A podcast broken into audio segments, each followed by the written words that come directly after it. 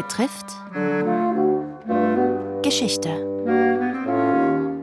Anlässlich 25 Jahre Kunstrückgabegesetz diese Woche Restitution in Österreich, eine Bestandsaufnahme. Die Historikerin Birgit Kirchmeier über die moralische Verpflichtung.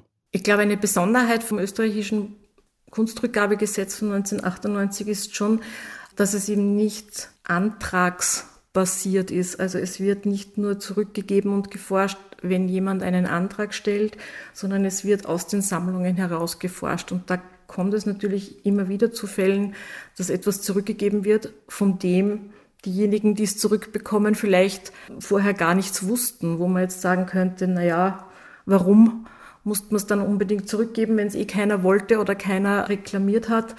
Naja, weil man eben keine gestohlenen oder unrechtmäßig erworbenen Kunstwerke in den Sammlungen der Republik haben möchte.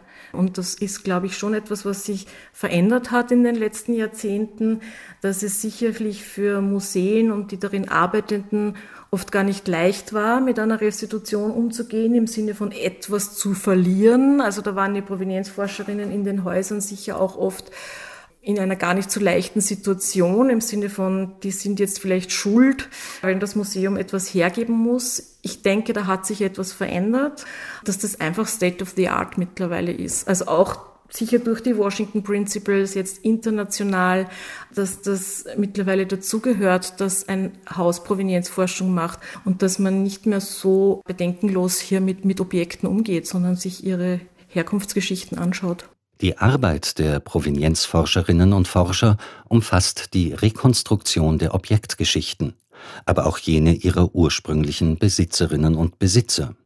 Auch darauf kommt es bei den späten Restitutionen an, den Objekten die Geschichten mitzugeben, die dokumentierenden Erzählungen vom Verlust, der Beraubung und den oftmals ausgelöschten Biografien ihrer Eigentümerinnen, so Kirchmeier.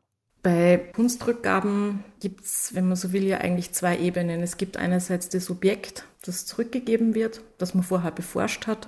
Und es gibt die Menschen, die mit diesem Objekt verbunden waren, verbunden sind. Wir haben jetzt gerade dieses Buch restituiert zu 25 Jahre Kunstrückgabegesetz in Österreich, gemeinsam mit vielen Forscherinnen herausgegeben und haben da bewusst einzelne Geschichten von Objekten und Menschen darzustellen und zu verknüpfen und hier auch wirklich auf diese Ebene einzugehen. Also was Leute, die heute etwas zurückbekommen, Nachfahrinnen meistens von den ehemaligen Eigentümerinnen, welche emotionale Dimension auch so eine Rückgabe auslöst, was das familienbiografisch zum Teil auch auslöst. So traurig die mir zurückgegebene Realität meiner Familie ist, so hilfreich ist jedoch für mich die Regeneration des Organismus dieser Familie. Viel Erahntes und Unterbewusstes ist für mich jetzt restituiert und greifbar. So kann die Vergangenheit der Familie Grünebaum für mich verarbeitet und an die Zukunft weitergegeben werden. Das schreibt Maria Hochreiter, deren Großonkel Moritz Ritter von Grünebaum 1942 im Ghetto Theresienstadt ermordet wurde. Die Historikerin Pia Schöllenberger hatte sie im Zuge ihrer umfangreichen Forschungen kontaktiert. Der Zustand des Entzogenwerdens muss benannt werden. Es wird Verantwortung übernommen, indem diese Namen genannt werden, indem ihre Geschichten erforscht werden, indem Ressourcen dafür bereitgestellt werden, dass nicht nur die Verfolgung dieser Menschen, sondern auch deren Leben, aus denen sie gerissen wurden, zutage gefördert werden. Selbstverständlich geht es dann auch um die Übereignung, um die materielle Übereignung eines einst entzogenen Objektes. Aber mit dieser Enteignung wird auch diese Geschichte entweder wiedererzählt oder erstmals erzählt. Und das ist die spezifische Forschungsleistung der Provenienzforschung und des Kunstrückgabebeirats. Restitution in Österreich.